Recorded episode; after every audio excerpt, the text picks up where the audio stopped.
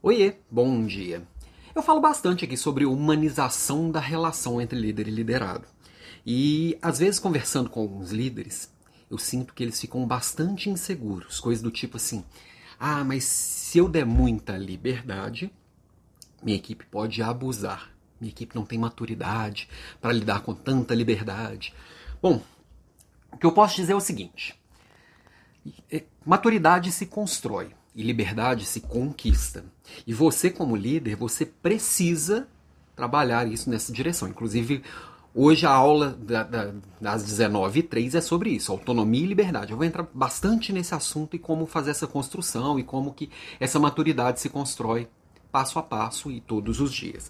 Mas o grande ponto também é que às vezes essa relação ela é infantilizada. E não é só infantilizada pelo líder, não, às vezes infantilizada pelo próprio liderado. As pessoas precisam entender que por mais que seja uma relação que precisa ser legal, eu acredito que se não for uma boa relação, o resultado não vem, aquilo ali fica muito mais pesado, é ruim para todo mundo. Se a, se a, relação for leve, ela é melhor. Porém, precisa ser claro que é uma relação profissional. Ou é uma relação comercial, uma relação profissional, uma relação de contrato de trabalho, ou uma relação de um concurso. Não interessa o que, que dita os, o, as regras daquela relação. Mas em uma relação profissional, os papéis e responsabilidades têm que estar claros. E o líder precisa às vezes ter conversas difíceis, o líder às vezes precisa tomar decisões impopulares, faz parte da liderança.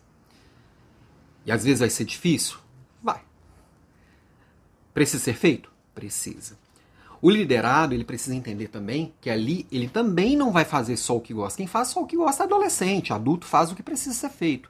E se no trabalho, por, por melhor que seja o seu trabalho e o meu trabalho, tem dia que a gente vai fazer uma coisa que a gente não estava muito afim, que não é muito legal, que não é muito agradável. E eu às vezes até brinco que se, se fosse só coisa legal, eu não recebia para vir trabalhar, eu pagava ingresso, né? Agora tem gente que acha que por causa disso o trabalho também tem que ser um, um, um, martírio, tem que ir lá dar meu sangue, eu preciso morrer pelo trabalho, tem que ser sofrido para valer. Às vezes em conversas profissionais parece campeonato de sofrimento mesmo. Não é nenhum nem outro. É uma relação madura, como uma relação entre dois adultos que é pautada por, uma, por, por algo em comum, que é essa relação profissional. Você, líder e o liderado, estão ali para um objetivo comum. Se isso estiver claro, se isso for falado abertamente, você constrói confiança e constrói maturidade. Então, não é humanizar, não é tratar o outro como criança. Tem gente que confunde com isso. E manter uma relação profissional não é tratar o outro como um lixo também. Qual que é esse equilíbrio? Você vai ter que buscar todo dia.